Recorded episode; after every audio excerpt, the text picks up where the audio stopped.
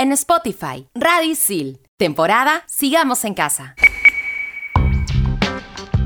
Hola, hola, mega gente, bienvenidos a una nueva partida en Expansión Geek, temporada Sigamos en Casa por Radio Isil. Les saluda Jonavez y espero que les guste la aventura, porque conoceremos todo sobre la próxima entrega remasterizada de la leyenda de Zelda. Buenas, buenas, soy Sammy la Tortuga y prepárate para sentir el poder de Grayskull, porque en este programa hablaremos de He-Man. Aquí Jorge, más conocido como Circu, y en esta partida veremos si vale la pena comprar la nueva Nintendo Switch OLED que tanto estábamos esperando. Manda partida.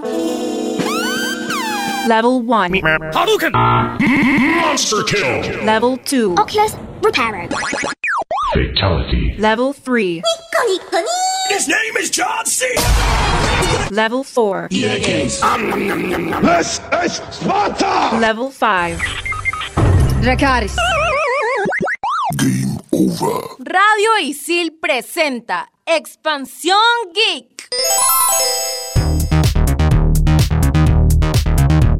En esta partida comenzaremos hablando sobre The Legend of Zelda Skyward Sword HD, el cual es un juego de acción y aventura para la consola Nintendo Switch. Acaba de ser lanzado el 16 de este mes y es un remasterizado de La leyenda de Zelda, La espada del cielo, por lo que regresa ofreciendo gráficos de alta definición y la reproducción del juego a 60 frames por segundo. que esta historia nace de una batalla ancestral en la que una esencia maligna sumerge a la gente de sus pesadillas con el fin de encontrar y poseer la Trifuerza. La Trifuerza, por los que no lo conocen, es un triángulo sagrado que cumple los deseos de su poseedor. Y la diosa Gila, quien era la protectora de este elemento para salvar a todos de la oscuridad, eleva esa porción de tierra a las alturas en algún lugar del cielo. Ahí vence al mal, pero los habitantes de este lugar, al hallarse lejos, fueron olvidados por la superficie. Y donde Link se adentrará en una aventura por las nubes para rescatar a Zelda, su vieja amiga de la infancia, librando grandes batallas en el cielo y afrontando cada uno su destino. Ahora, todos sabemos que la cronología de The Legend of Zelda es un tema a debate, pero lo que sí podemos afirmar es que esta entrega está ubicada antes de Ocarina of Time, funcionando como comienzo para esta cronología, ya que sería la historia de origen de la espada maestra, la Trifuerza y el de Zelda. También incorpora nuevos personajes importantes como los Neburis y Fi, e incluso a una criatura enorme que puede ponerle fin al mundo, prácticamente como Thanos. En la mayor de sus novedades tenemos que los movimientos de Link en el juego igualarán cada ángulo que realices con el control Joy-Con, creando un manejo de espada más profundo basado en la estrategia y la precisión. Y como son dos controles, con el otro se puede manejar la perspectiva a tu gusto, pudiendo aprovechar al máximo esta nueva opción de cámara libre. Increíble. Y además de ello tendremos las típicas armas de Link, ¿no? Eh, la espada, su escudo, bombas y un arco. E incluso podremos volar por los cielos montando a los Neburi. También estarán las típicas mazmorras llenas de puzzles y desafíos que pondrán a prueba nuestra habilidad mental en lógica y en estrategias de batalla. Sin duda es un juego que suena bastante bien y que logrará atraparnos en su historia.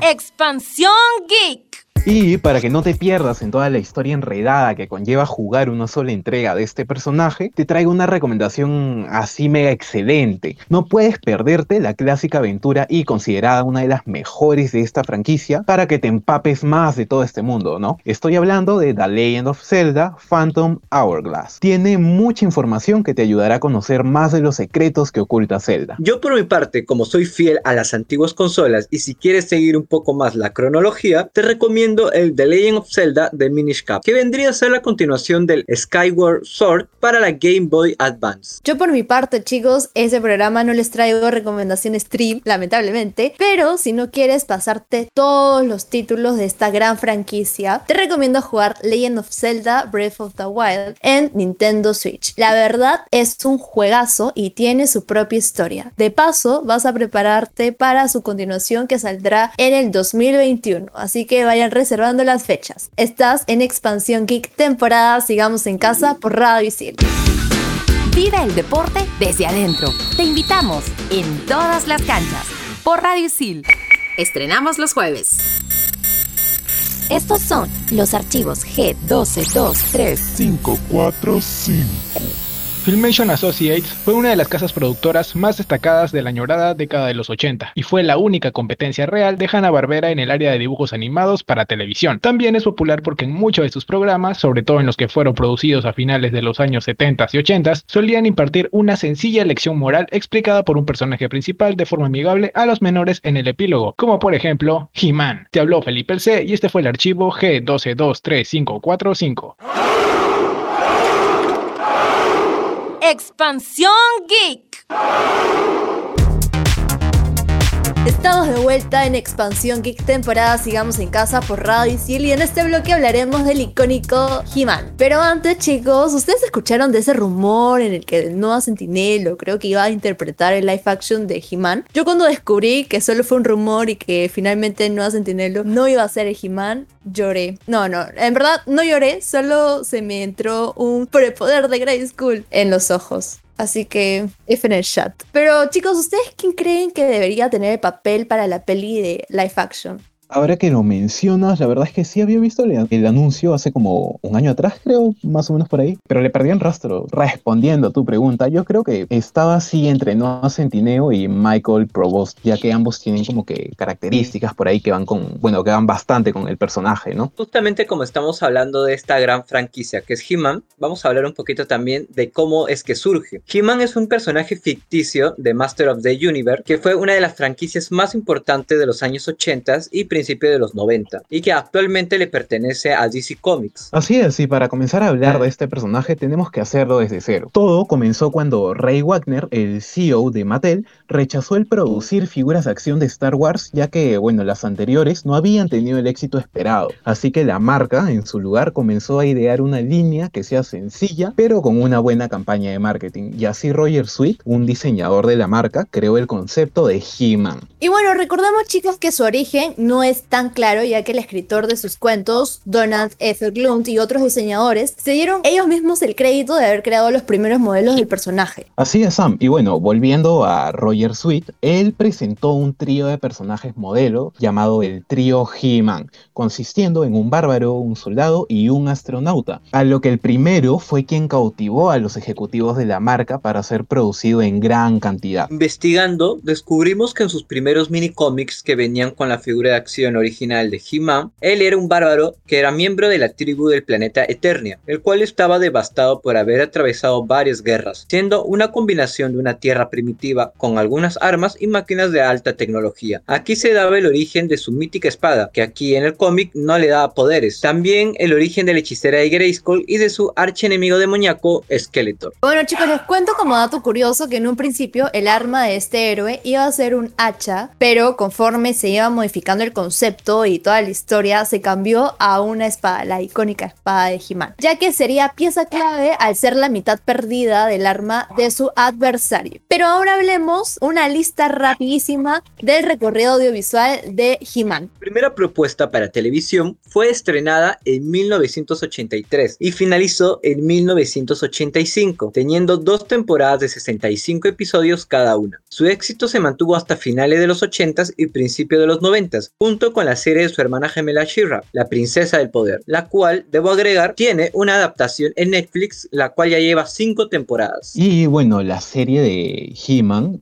tuvo un gran éxito en Latinoamérica, y más aún cuando la canción de la intro fue escrita por el gran Juan Guillermo Memo Aguirre, o como lo conocemos todos nosotros, ¿no? Capitán Memo. Además, bueno, esta serie, este personaje, quiero decir que no es de mi época, pero crecí junto a un niño que era mi tío y veía todas estas series, desde Thundercats hasta He-Man, y me es imposible olvidar el icónico He-Man de la intro, que creo, aunque no la hayan visto, bueno, que no hayan visto la serie, justo esa frasecita es imposible no reconocer. Y también recordemos, Javier, que He-Man dio su gran salto hacia la pantalla grande con la película Masters of the Universe, protagonizada por Dolph Lundgren, que para los que no saben quién es, es Iván Dragon de Rocky. Ahora que mencionas a Iván, eh, bueno, pueden ubicar mejor este personaje gracias a la cantidad de memes que hay y a la superversión que le hizo el bananero, que es buenazo y se van a morir de risa si si la ven. Lamentablemente esta película fue un fracaso en taquilla, recaudando 17 millones de dólares a nivel mundial versus su presupuesto total que fue de 22 millones de dólares. Ni el poder de Grayskull puede salvar una película de un mal guion. Y ahora chicos, ¿ustedes creen que el nuevo live action que algún día saldrá probablemente será bueno o no? Yo solo espero que elijan bien al actor que interprete He-Man y que no sea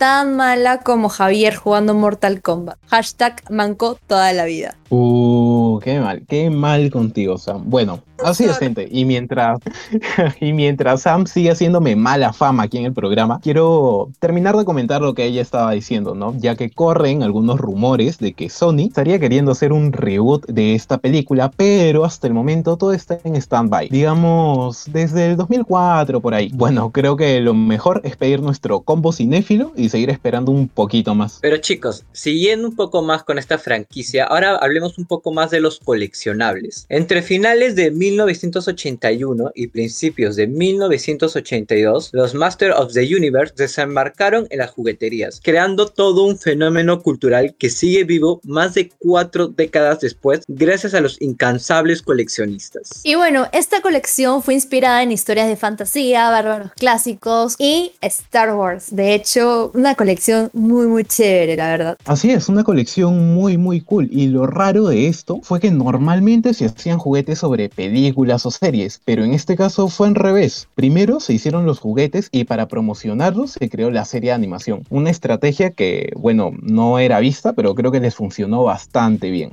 Y gracias a la nueva serie creada por Netflix, Mattel decidió ponerse manos a la obra y sacar una nueva colección de las figuras. Miden unos 17 centímetros y ya los puedes encontrar en varias tiendas por departamento. Se rumorea que en octubre se vendría la siguiente oleada de la colección, así que debes estar atento a esto. Definitivamente deben estar atentos y obviamente ir ahorrando porque probablemente les cueste un ojo en la cara. No, mentira. Simplemente ahorren, chicos. Por otro lado, tenemos la nueva serie que trae Netflix con el nombre de Master of the Universe Revelation. Nos encontramos con la nueva serie de He-Man y a los amos del universo traído por Netflix, como ya lo comenté. Que esta será una secuela de la serie de los 80s y será 10 episodios divididos en dos partes. Así que definitivamente la tienen que ver y no perdérsela. Exacto, yo creo que es una serie que promete bastante. Es más, en una entrevista, el director Kevin Smith dijo que veríamos retomar la historia principal después de una batalla catastrófica entre He-Man y Skeletor. Ahora, hablando un poco de la trama para empaparnos un poquito más de esto, Eternia estará fracturada y dependerá de Tila reunir a los héroes para resolver el misterio de la espada de poder perdida, para así poder restaurar Eternia y evitar el fin del universo. He-Man ha vuelto para quedarse, pero no se desconecten que en el siguiente bloque hablaremos sobre la Nintendo Switch OLED y veremos si es tan buena como dicen. No te olvides que estás en Expansión Geek, temporada Sigamos en Casa por Radio Isil.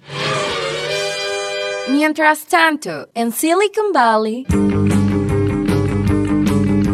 Xbox portátil. Xbox Series S ha estado buscando innovar, por eso ha nacido la nueva X Screen, una pantalla plegable para esta nueva consola, que se acopla de una manera muy sencilla para que sus usuarios puedan usarla en cualquier lugar. Tu patrocinio es mayor a 41 mil euros, sobrepasando lo que pedían sus creadores, Upspec Gaming inicialmente. Y si quieres unirte a este Kickstarter, puedes hacerlo y tener tu unidad propia por tan solo 160 euros. Sin duda es una iniciativa que ha logrado despegar y llegar a buen puerto.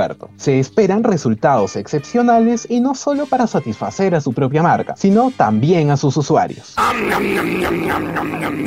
Expansión Geek.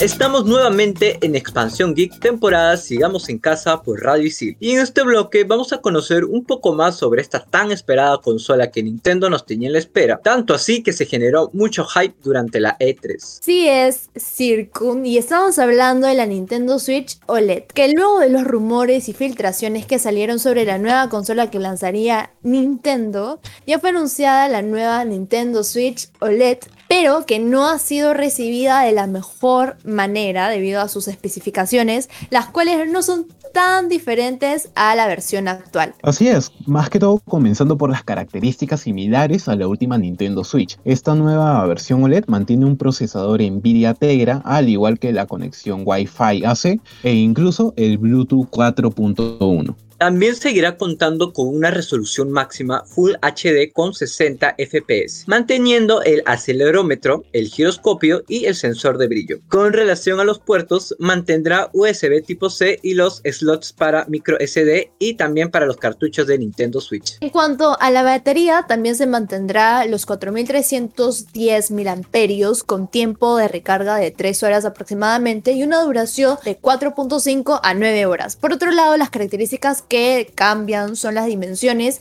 y peso, pero no es muy muy notorio. Por ejemplo, la pantalla pasará de una LCD de 6.2 pulgadas a una OLED de 7 pulgadas, contando con un almacenamiento mayor gracias a las 64 GB ampliables con una tarjeta micro SD. Y la verdad está súper súper chévere porque muchas veces el almacenamiento nos queda corto, pero con esta opción de ampliar la batería creo que nos cae a pelo. Queremos comentarles también que aquí junto al equipo de producción hicimos nuestra lista de pros y contras y ahí fue cuando nos dimos cuenta que si bien la nueva Nintendo Switch OLED tiene una pantalla más grande y un par de mejoras, llega a ser la misma consola, donde podremos usar los Joy-Con y los juegos de la versión anterior, ya que bueno, es compatible. Concluimos que más allá del cambio de tecnología de pantalla y el tamaño, creo que el soporte ajustable, el doble de almacenamiento interno y la base con Ethernet, la Nintendo Switch OLED solo llega a ser una evolución sutil en la Switch y queda corta en cuanto a la potencia. Expansión Geek. Como bonus saca recomendación de esta partida, tenemos una propuesta excepcional, una que no puedes perderte, en especial si eres amante de las figuras coleccionables o de todo buen juguete. Circun, cuéntanos sobre esta ingeniosa serie. The Toys That Made Us es una serie documental que repasa la historia de los juguetes más importantes de nuestra infancia, tales como los juguetes de Star Wars, Barbie, He-Man, G.I. Joe, Lego, las Tortugas Ninja, Hello Kitty o los luchadores del Pricing Catch. La serie documental se enfoca en repasar los sucesos en cada línea de juguetes desde sus inicios hasta la actualidad, resaltando las etapas más importantes de cada uno sin pasar por alto los obstáculos que tuvieron en el camino o los pasos que realizaron para llegar a ser el éxito en el que se convirtieron. Exacto, y si aún no estás convencido de verla, te haré el megadato para que no quieras perdértela. Y es que esta serie documental te permitirá conocer gran parte de la información sobre dichos juguetes que pudieron marcar tu infancia. Si bien usan un típico formato documental de investigación, alternando pues imágenes de archivo con imágenes recientes y entrevistas, la propia temática hace que la información fluya de manera muy dinámica con un ritmo súper ágil y que entretiene constantemente a todo espectador.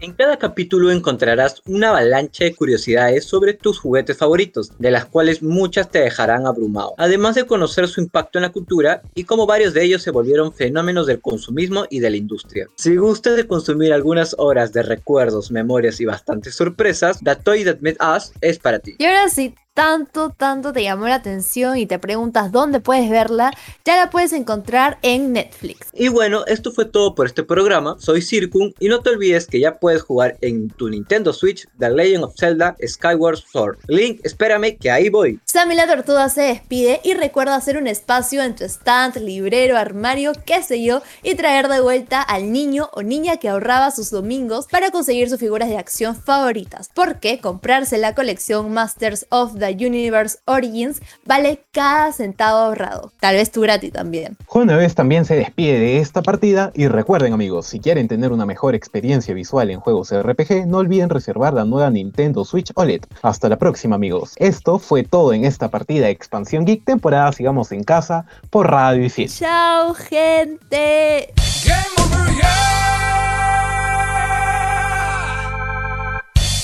Tenemos más programas para ti. Sigue escuchando Radio Isil, temporada Sigamos en Casa.